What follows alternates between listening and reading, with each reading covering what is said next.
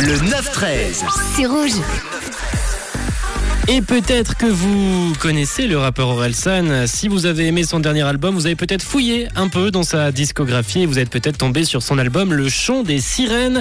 En tout cas, moi hier, je suis retombé dessus et ça m'a fait penser à l'expression écoutez, le chant des sirènes, une expression qui signifie le fait de succomber à des, apparences, à des apparences parfois trompeuses. Et c'est l'expression que je vous ai choisie ce matin, qu'on va décrypter ensemble.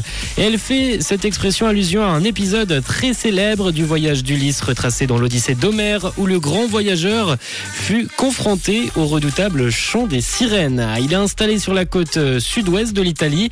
Ces créatures maléfiques avaient l'habitude d'attirer par leur mélodie les marins de passage vers des récifs coupons où leurs bateaux venaient s'écraser.